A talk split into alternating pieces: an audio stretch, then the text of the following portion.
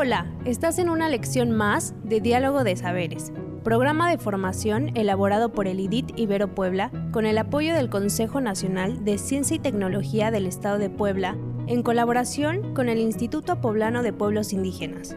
Comenzamos.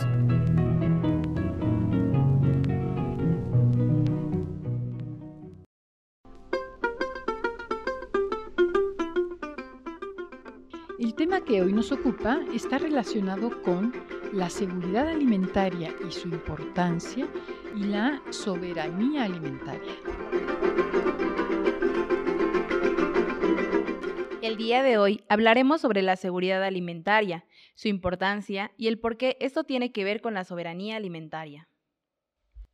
¿Sabías que a mediados de la década de los 70, tras la crisis mundial generada por el alza de los precios de los alimentos a nivel internacional, hubo problemas de disponibilidad de trigo y maíz?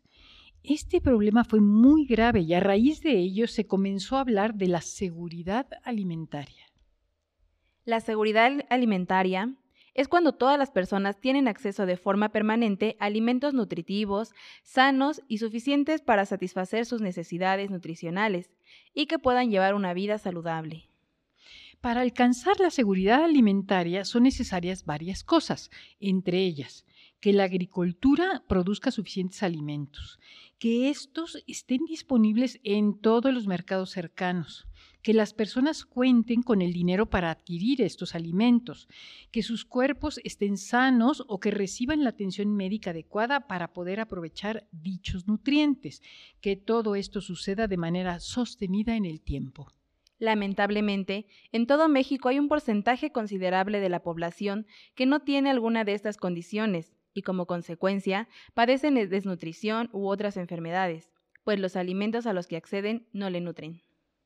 Los riesgos y sus causas. La seguridad alimentaria se pone en riesgo debido a la insuficiente producción de alimentos, a causa de técnicas agrícolas que agotan la tierra o bien por fenómenos naturales como heladas o sequías. También puede ponerse en riesgo por la distribución inequitativa de alimentos entre las regiones de un país o por el encarecimiento de los precios.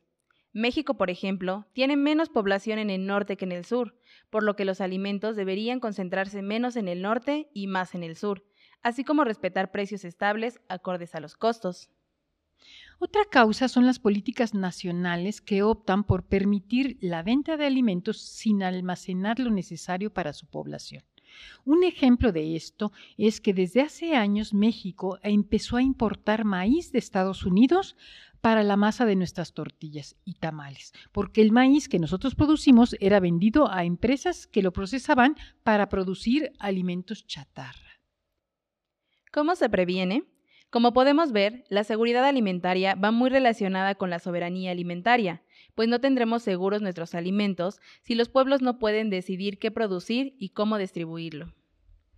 En conclusión, para tener seguridad alimentaria se requiere trabajar la tierra de forma sustentable, almacenando correctamente las cosechas, comerciando de manera justa y equitativa y atendiendo siempre las necesidades alimenticias antes que la ambición del dinero.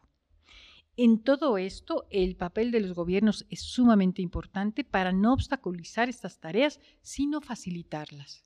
Por otra parte, nuestras familias y comunidades pueden alcanzar mayor seguridad alimentaria teniendo un huerto en casa para consumo propio, así como intercambiando productos entre familias para poder procurarse una canasta básica, diversa, sana y nutritiva. Recuerda, sin seguridad alimentaria no hay futuro. Hasta la próxima.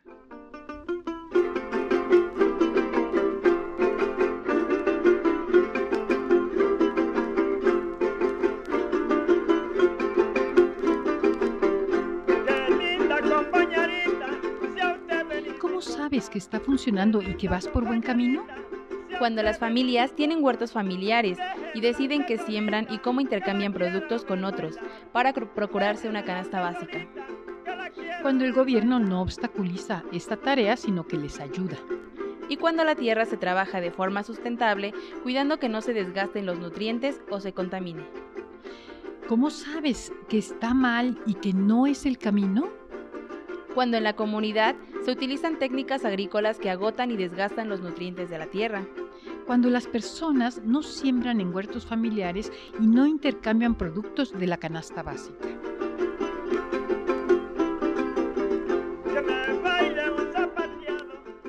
Algunas actividades que te sugerimos para aplicar estos aprendizajes son Pregunta a tus abuelos, ¿qué han hecho cuando las sequías, heladas o alguna otra situación puso en riesgo sus cosechas?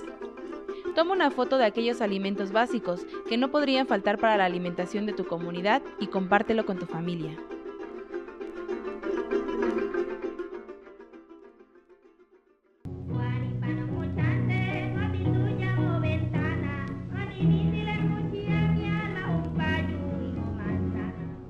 Esta fue una lección más de los educadores del programa de formación Diálogo de Saberes.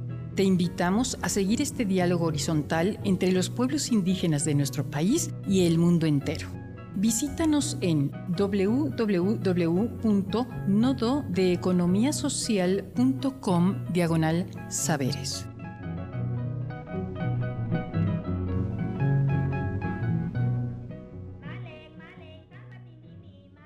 No perecerá el rostro, el corazón, el linaje, la raíz antigua. Viviré cada segundo de mi vida. Viviré un siglo. Viviré muchos siglos. Natalio Hernández.